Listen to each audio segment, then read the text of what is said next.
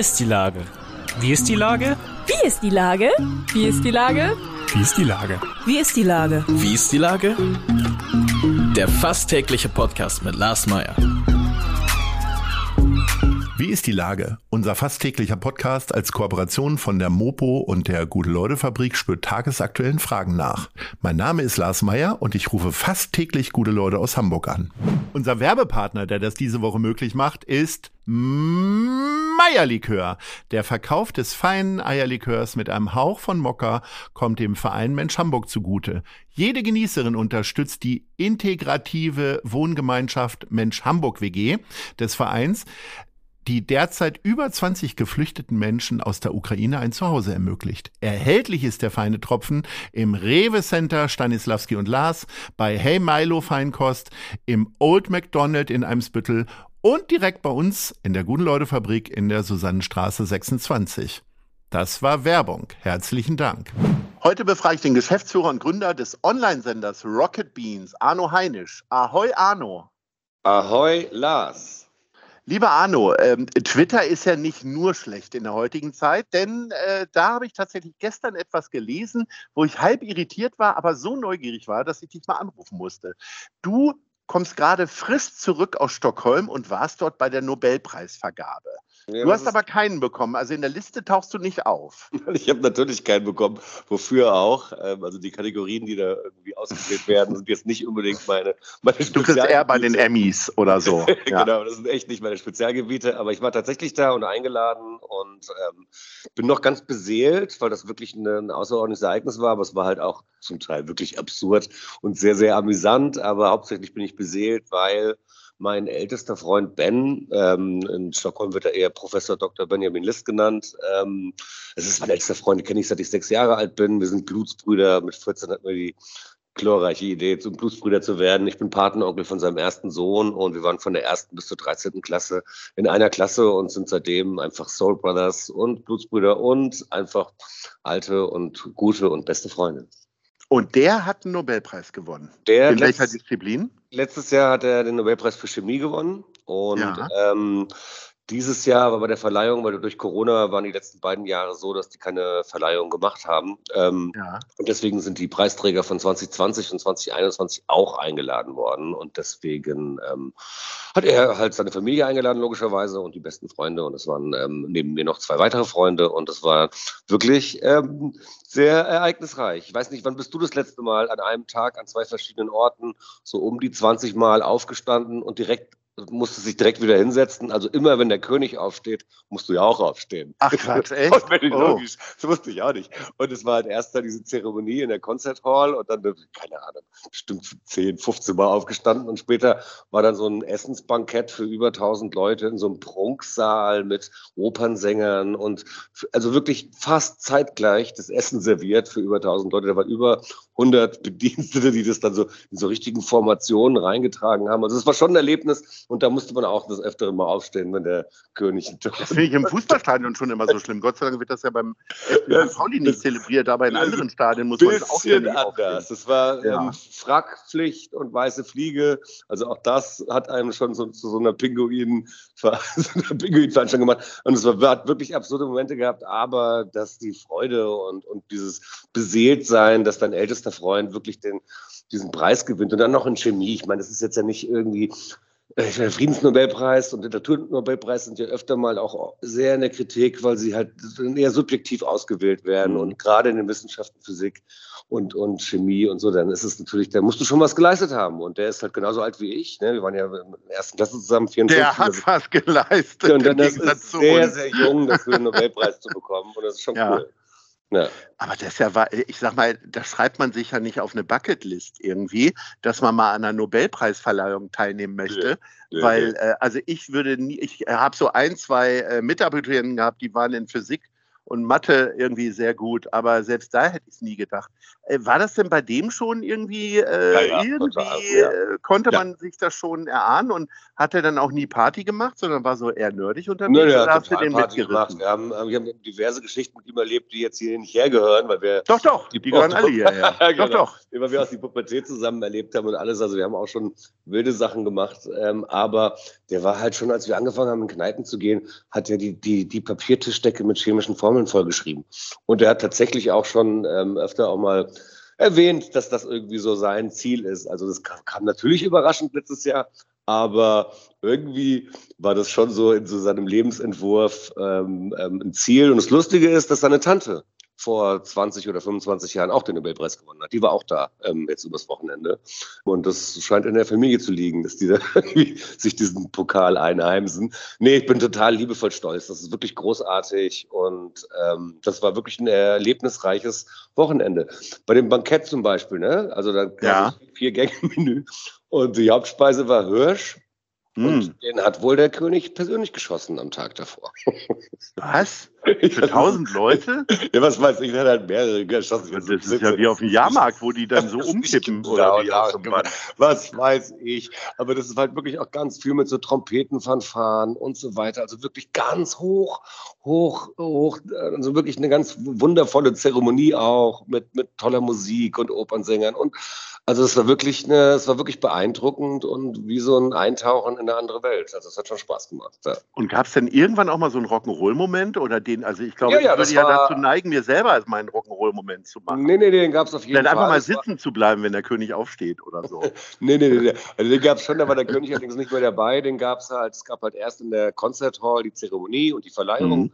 Und dann gab es einen Shuttle rüber zum Bankett, wo es das Essen gab. Und danach gab es einen Shuttle zur Student Noble Night. Und die Ja. wird dann von der Universität ausgerichtet. Die haben dann auch alle so Kostüme an und so komische Mützen mit so Bänseln und so weiter.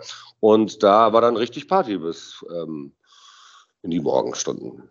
Verrückt. Ja, ja. Und äh, ist denn jetzt auch ein Teil des Preisgeldes schon draufgegangen bei der ganzen Jubelare? Seid ihr noch zwei Tage länger geblieben oder geht das jetzt wirklich streng in die Wissenschaft? Das kann ich ehrlich gesagt gar nicht sagen, weil ich eingeladen war von ihm. Und Ja. ähm, ich weiß jetzt nicht, ob er auch eingeladen war, aber ich glaube, der hat das einfach, der hat uns eingeladen. Und ich denke mal schon, dass das ein Teil davon ist, aber das keine Ahnung, weiß ich nicht. Und das ist auch eigentlich völlig Latte.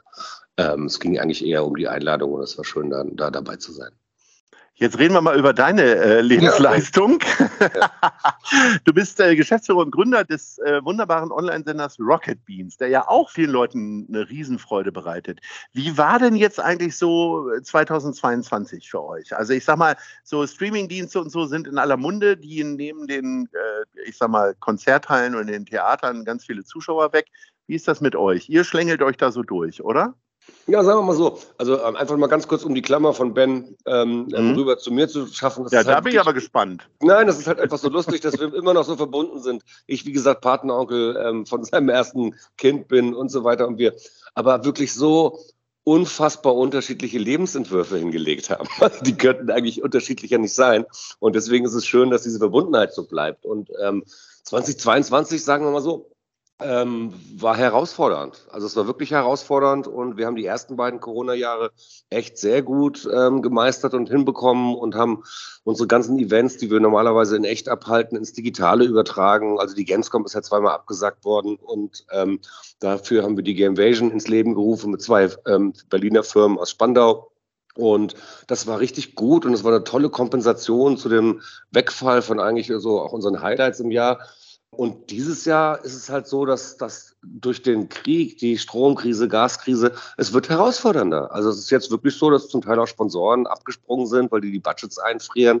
Also das ist, sagen wir mal so, jetzt im dritten Jahr hat man eigentlich gedacht, okay, jetzt geht Corona langsam zu Ende und jetzt kommt das. Also das ist schon unverhofft, aber ich bin trotzdem zuversichtlich und die Lage ist nach wie vor gut, aber anstrengender, als ich es eigentlich gedacht hätte. Ich bin froh, dass das Jahr jetzt bald zu Ende ist und ich liebe die Zeit zwischen den Jahren, wenn man wirklich, wenn die Zeit nahezu stillsteht und man ein bisschen die Batterien aufladen kann und freue mich auf 2023.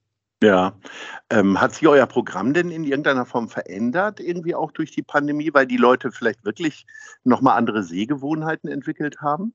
Also in den ersten beiden Jahren klar. Also als der komplette Lockdown war, haben wir bei unseren ganzen Moderatorinnen und Moderatoren ähm, Streamingstationen in deren Wohnzimmer ähm, eingerichtet und haben dann einfach die waren dann nicht mehr im Studio gemeinsam bei irgendwelchen Talksendungen, sondern haben die einzelnen Wohnzimmer dazu geschaltet, was am Anfang auch wirklich bei den Zuschauerinnen und Zuschauern total gut ankam, weil die jetzt nicht super neugierig waren, überall in die, in die Wohnzimmer reinlunsen zu können. Ähm, aber das nutzt sich halt auch irgendwann ab und deswegen sagen wir eigentlich froh, dass es dieses Jahr jetzt wieder zurückgeht und wir haben diverse Events ähm, on Location auch veranstaltet und Sendungen gemacht und unsere Studios sozusagen wieder auch komplett ähm, genutzt. Ähm, aber jetzt halt, wie gesagt, durch diese Kriegskrise gibt es jetzt schon wieder eine neue Dimension. Und das ist, ähm, das ist kein Zuckerschlecken. Ich meine, wenn du dir anguckst, Bild TV nicht jetzt das schauen würde oder geschaut habe, aber mhm. Bild Live hat ihren Betrieb eingestellt und 80 Leute entlassen. Und ähm, mhm. weil es zu teuer ist und sich nicht, nicht, nicht rentiert in diesen Zeiten. Äh, keine Ahnung, Amazon, Twitter, Facebook haben alle auch im Tausendenbereich Menschen ähm, ähm, rausgeschmissen. Und das ist schon nicht zu ignorieren, meiner Meinung nach. Aber ich glaube, dadurch, dass wir ja auch, wir besetzen ja auch so Nische. Das heißt, dass wir, ähm, glaube ich, ähm, eine sehr treue und loyale ähm, Fangemeinde haben oder Zuschauergemeinde haben oder Community. Und deswegen bin ich nach wie vor zuversichtlich, dass wir uns in unserer Nische unseren Platz ähm, bereiten. Und außerdem haben wir uns ja parallel auch als Produktionsfirma neu aufgestellt. Das heißt, wir haben produzieren ja für ZDF Neo ähm, Game 2, so ein wöchentliches Computerspielmagazin, haben gerade für ARD Kultur ähm, ein sechsteiliges ähm, Rollenspielexperiment gemacht mit Schauspielern und mhm. ähm, haben für den SWR ein Pen und Paper, also so, auch so ein, so ein, so ein Rollenspielabenteuer gemacht und machen diverse Formate für ähm, als Auftragsproduzent für Fernsehsender oder andere Auftraggeber. Ja, naja, also äh, es wird echt viel eingestellt, aber ich glaube, Leute wie wir, wir halten einfach auch durch, weil äh, ich sag mal so, äh, Springer hat ja Sachen eingestellt, weil sie nicht 20 Prozent Rendite äh, genau, gegeben genau. haben. Ich glaube, da denken wir ja doch nochmal anders. Aber nichtsdestotrotz ist es tatsächlich so, dass man am Ende eines sehr, sehr langen gefühlten Jahres äh, schon echt ein paar Tage mal braucht, um durchzuatmen. Das absolut. uns hier auch genauso. Ja, absolut. Und wir haben ja inzwischen 130 festangestellte Mitarbeiterinnen und wow. Mitarbeiter. Das heißt, das ist natürlich auch eine Verantwortung, die man dort hat, ähm, dem ja. gerecht zu werden. Und da sind solche Situationen natürlich dann halt, wie gesagt, das ist halt, kannst du nicht einfach mal so ähm, Däumchen drehen und gucken, ja, das wird schon irgendwie wieder, sondern da muss man sich auch anpassen und gucken und schauen, wie man ja. das hinbekommt. Aber du hast echt einen guten Punkt mit dem, ähm, da muss es 20 Prozent Rendite sein. Wir machen das, weil wir da Lust drauf haben. Wir machen das, weil es ja. unser Herzblut ist, weil wir da Bock drauf haben. Und ähm, wenn wir da irgendwie so durchkommen, wie wir es die letzten Jahre gemacht haben, dann, dann, dann ist das auch cool. Natürlich sind wir auch ein, ein Unternehmen, was Profit machen will, ist auch, auch völlig klar. Aber an erster Stelle steht halt wirklich auch ähm, das machen. Die, das machen, die Leidenschaft auszuleben und, und mhm. auch das umzusetzen, worauf man Lust hat. Ja. Finde ich eine tolle Einstellung. Und jetzt habt ihr auch noch Weihnachtsfeier. Und deswegen kommen wir nämlich schon zur Top 3. Ich möchte von dir deine Lieblingsweihnachtssongs ja. hören. Was ja, ist, ist nicht richtig Weihnachtsfeier. Wir machen heute bei uns im Firmenhof hier am Schanzenrand in der Heinrichstraße einen Glühweinumtrunk. Ja. Und, und so richtige Weihnachtsfeier wird nachgeholt, weil das hätten wir jetzt irgendwie dieses Jahr nicht mehr hinbekommen. Deswegen ist es erstmal ja. so, das ist eher so, so, so, ein, so ein lockeres Get-Together beim Glühwein. Austrinken. Jetzt gleich, genau.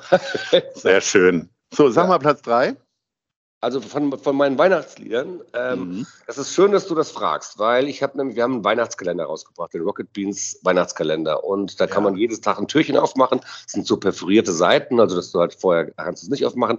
Und Tür 24, spoiler ich jetzt mal so ein bisschen, ist der zweite ja. Geschäftsführer, Heiko Godin und ich, haben mhm. äh, eine exquisite ähm, Weihnachtsplaylist zusammengestellt. Und auf Platz drei ähm, von mir ist Binky Cryptide mit Oha. dem Lied Stoned Soul Christmas. Mhm. Okay, da steckst oh. aber nicht du dahinter, irgendein nein, nein, nein, nein, nein. Äh, heimliches Soul, Soul-Sachen aus den 60er, 70er. ja, okay. Man sind eher so oldschool, aber mhm. sehr schöne Tunes. Und auf Platz zwei soll ich weitermachen? Mhm. Ist Carla Thomas mit mhm. G Wiz It's Christmas. Mhm. Okay, jetzt Trommelwirbel Platz für Platz 1. Ist Ray Anthony mit Christmas Kisses. Ah, herrlich. Und die sende ich raus. Ja, sehr schön. Weihnachtsküsse, genau. Lieber Arno, ähm, Ja. ich äh, wünsche dir ganz viel Kraft und Energie, äh, dass du weiter durchhältst und äh, weitermachst. Das macht großen Spaß, euch dabei zuzusehen. Und äh, ich teile äh, deine Sorgen um die Verantwortung von 130 Leuten. Aber ähm, ich wünsche dir, dass du weiter munter bleibst. Und insofern danke ich dir auch für deine wirklich großartige Geschichte von der Nobelpreisvergabe. Vielen Ja. Dank. Alles Ahoi. klar. Alle Ahoi und hat Spaß gemacht und frohe Weihnachten in die Runde. Tschüss.